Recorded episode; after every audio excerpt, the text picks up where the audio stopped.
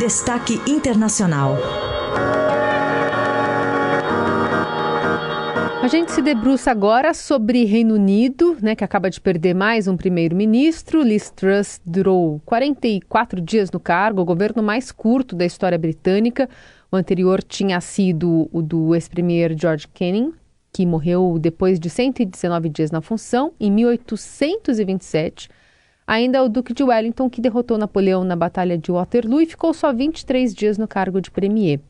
Em breve, o país terá o seu quinto chefe de governo em apenas sete anos e não há muito sinal de medidas convincentes para conter o, o processo rápido de estagnação em que se concentra o Reino Unido. E a gente vai falar um pouco mais sobre esse assunto com a doutora em Relações Internacionais da London School of Economics e professora da ESPM, Carolina Pavese. Obrigada por estar aqui, Doutora Pavese, bom dia. bom dia, é um prazer estar aqui com vocês hoje. Me corrigi a tempo. Professora, queria que você falasse um pouquinho de, de, dessa passagem por Truss, né? Muitos atribuem a queda dela a um pacote de medidas econômicas controversas que derrubaram os mercados, criaram ali uma desconfiança dentro e fora do Partido Conservador, mas o quanto dá para acreditar também as desavenças internas dessa legenda expostas já há algum tempo? Olha, Carol, é, para a gente poder entender essa queda da Truss, a renúncia dela, é importante a gente colocar duas questões em perspectiva. Né? Uma primeira é a o desastre do pacote econômico dela e a dificuldade que ela teve de se firmar como uma liderança, ela já entrou no seu discurso é, de posse, se vocês lembrarem, no mês passado ela falava entregar, entregar, entregar, como se ela tivesse muito determinada, demonstrando ter uma autoconfiança e uma criou uma expectativa muito grande de que ela conseguiria reverter esse curso desastroso da economia britânica, mas ao contrário do que ela mesma prometeu, ela não conseguiu entregar nada nesse sentido e o seu pacote econômico foi visto como uma maneira muito controversa, né? era um pacote que aumentava aumentava os gastos públicos e, ao mesmo tempo, reduzia os impostos. Então, diminuía os tributos que o governo ia arrecadar, ou seja, colocava já o governo numa situação que já é um governo que já está deficitário, numa situação de caixa ainda pior. Isso levou a uma queda é, da libra esterlina, como nunca se viu, a libra ficou mais barata do que o dólar americano, é, levou uma queda da da confiança dos investidores na própria economia britânica, e isso tudo repercutiu muito mal, sem falar é, que isso também era ancorado num pacote de ajuda para a população conter é, os custos da energia, que já aumentaram mais de 70% no país ao longo desse ano, e uma medida muito controversa, que é a redução de impostos justamente dos mais ricos, o que também é, impacta diretamente na popularidade dela. Uhum. Ela demitiu ano passado, na semana passada, o seu ministro do Tesouro, que foi encarregado por esse plano e teve que nomear outra pessoa, então também ela já teve baixas nesses 45 dias. Então foi um desastre, de fato, é, a sua proposta e e foi muito mal recebida, né?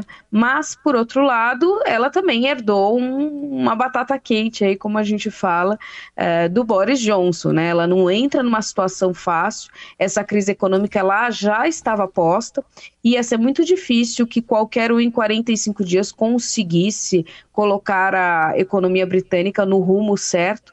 Então ela entra numa num, situação muito delicada, assim como quem a suceder também vai já começar com um legado muito negativo. Agora, professora, a senhora diria que a origem disso tudo não está aí na, na saída do Reino Unido da, da União Europeia, no Brexit, que foi feito de uma maneira meio ali, não sabia direito, parece que as pessoas não sabiam direito o que, que estavam tratando naquela época e as consequências estão sendo vistas agora? É por aí? Olha, Heisen, a gente pode atribuir em partes essa, essa situação que o Reino Unido se encontra ao Brexit, mas não exclusivamente. Né? É, houve um excesso de autoconfiança lá em 2016, quando foi proposto o referendo pelo David Cameron, que foi o primeiro a substituir os trabalhistas como primeiro-ministro, né? Importante a gente enfatizar que há 12 anos Partido dos Conservadores está no poder, e o primeiro deles foi o David Cameron, que prometeu justamente fazer um referendo uh, caso ele fosse reeleito nas eleições de 2015. Ele foi reeleito e chamou o Brexit com um discurso muito nacionalista, invocando a soberania do Reino Unido e a capacidade do Reino Unido eh, de ser uma grande potência novamente, como se a culpa disso tudo estivesse na participação do Reino Unido na União Europeia. É, esse discurso bem populista levou à reeleição dos conservadores, mas também gerou uma expectativa falsa sobre as condições objetivas do Reino Unido de se firmar de fato como uma grande potência. E de lá para cá a gente viu essa atrapalhada desse processo de negociação dessa saída. Todos os primeiros ministros que caíram tiveram essa marca é, do Brexit muito presente, né? E hoje o Reino Unido se encontra fora da União Europeia com um acordo temporário que precisa ser negociado e já uma consequência muito grande para a sua economia. Né? O comércio entre o bloco caiu drasticamente, mais de 16%, e estima-se que só no ano passado o PIB britânico perdeu 5% é, do seu valor em função do Brexit. Então, o Brexit soma a essa conturbada uh, crise que também já vem se enrolando desde lá de 2008, quando a gente teve é, o grande boom né, imobiliário nos Estados Unidos, que puxou várias economias para baixo e acabou refletindo também no Reino Unido, mas por uma série de escolhas de políticas econômicas, sociais e distributivas de renda erradas que os conservadores fizeram. Então, é uma conjunção de fatores, Raíssa. Hum. E, e, agora, quando a gente fala nesse processo para substituir a Liz Truss, Truss, é, quais os próximos passos? É, e, e, também frisando, deve sair do Partido Conservador realmente o próximo nome? Como é que se dá isso? E numa perspectiva até otimista de tempo, até 28 de outubro, né? Se espera anunciar até antes de, da, da, da decisão sobre segundo turno aqui no Brasil, né, eleitoral. Como é que vai ser esse processo a partir de agora, professora? Olha, Carol, é, os o Partido dos Conservadores vai entrar numa corrida agora desesperada para tentar nomear logo esse novo primeiro-ministro. É, com esse prazo recorde aí de uma semana, lembrando que o processo de nomeação da Liz durou mais de seis semanas, né? É, mas porque ele sabe que está com uma crise democrática muito bem colocada e essa renúncia acentuou essa crise no Reino Unido.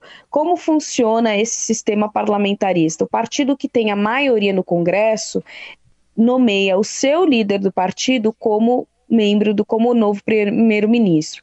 O discurso ontem da Liz Truss, inclusive, ela renuncia como líder do partido. Né? Ela não fala que renuncia enquanto primeira-ministra, mas fica subentendido que, deixando de ser a líder, ela perde esse cargo de primeira-ministra. Lembrando que ela é membro do parlamento. Né? É, o que vai acontecer agora? Os conservadores eles têm 357 assentos no parlamento, então são majoritários e têm a prerrogativa de colocar o seu novo líder como primeiro-ministro.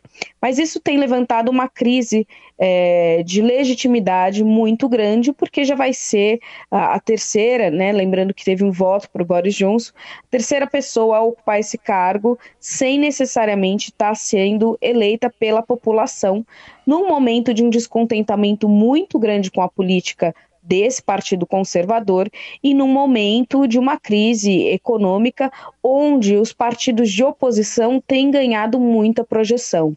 É, mas, legalmente, existem apenas três situações nas quais a gente poderia ter eleição. Uma primeira era se, ao invés de renunciar, a Liz Truss tivesse solicitado ao rei Charles que dissolvesse o parlamento e ele convocasse a eleição geral, que não aconteceu e era muito improvável que acontecesse. Uma segunda situação, se o próprio partido decidisse convocar eleições gerais, como já convocou em outras ocasiões, quando ele via que tinha maioria no Congresso, uhum. o que também não é o caso agora. E uma terceira situação é quando os partidos de oposição apresentam uma monção no parlamento é, para se ver o, a confiança no partido majoritário e essa moção é aprovada, ou seja, se rejeita no, no parlamento o apoio ao partido majoritário, e aí é, se convoca essa eleição geral. Como os conservadores têm a maioria no Congresso, é muito difícil a gente imaginar que eles votem contra eles mesmos, porque eles estariam assinando uma carta de demissão. Né? Então, nesse cenário, muito provavelmente o que vai se consolidar é essa nomeação de um novo líder na semana que vem, membro do Partido Conservador. Bom, a gente sabe que o, o, papel, pelo menos pelo que a gente conhece, de, de, uma rainha, como era até agora há pouco, ou de um rei na Inglaterra, é restrito. Mas é restrito até que ponto? Até que ponto o rei pode ir numa situação como essa para tentar ajudar a amenizar pelo menos essa crise? E, e, queria saber se faz falta nesse momento a rainha Elizabeth II nesse aspecto. Olha, Heisen, a rainha Elizabeth nesse sentido, ela é era conhecida por intervir muito pouco na política, né? Justamente o que mantém a monarquia forte e irrelevante é, nesse, em pleno 2022 é esse papel mais protocolar da, da coroa sem intervir em questões políticas. Né? Ela tem, eh, ou agora o rei, ele se reúne com o primeiro-ministro, então tem reuniões semanais na qual são apresentadas as agendas. Então há uma série de programações uh, e de trocas, mas são muito, de novo, protocolares e pouco políticas na, na prática. Né? É, como eu mencionei, há essa possibilidade do rei solicitar, então, que a primeira-ministra convoque eleições gerais, mas essa intervenção a gente não deve ver acontecendo ainda mais porque o rei Charles acabou de assumir a coroa, está todo mundo muito atento a que tipo de, de como ele vai conduzir esse, essa sua função, é, visto que já havia uma expectativa que talvez ele intervisse mais em questões políticas, é, e isso já não agradava a população. Então, ele deve se manter é, de fora dessas intervenções. Muito bem, seguimos acompanhando então com essa decisão que deve ser tomada então até o dia 28 de, de outubro. Aliás, só para concluir, doutora, há, há chance grande de Boris Johnson voltar ao comando Olha, essa tem sido uma das grandes expectativas, né? Essa nomeação vai ser uma nomeação de muita vingança, na verdade. Hum. Porque, por um lado, a gente tem o Boris Johnson que saiu humilhado. Se a gente lembrar, o seu gabinete foi sendo esvaziado, vários aliados seus deixaram sozinho é, nesse barco afundando, até que ele foi meio que compelido a renunciar. Uhum. Então, agora vai ser a chance dele de retornar. E, por outro lado, o outro segundo candidato forte é o Rishi Sunak, que ficou em segundo lugar na disputa contra Liz Truss e que agora vê uma possibilidade real e antes do que ele imaginava de se consolidar como o primeiro-ministro. Essa doutora em Relações Internacionais da London School of Economics e professora da ESPM, Carolina Pavese. Obrigada por conversar conosco, professora. Até a próxima. Até a próxima. Um bom dia para todo mundo.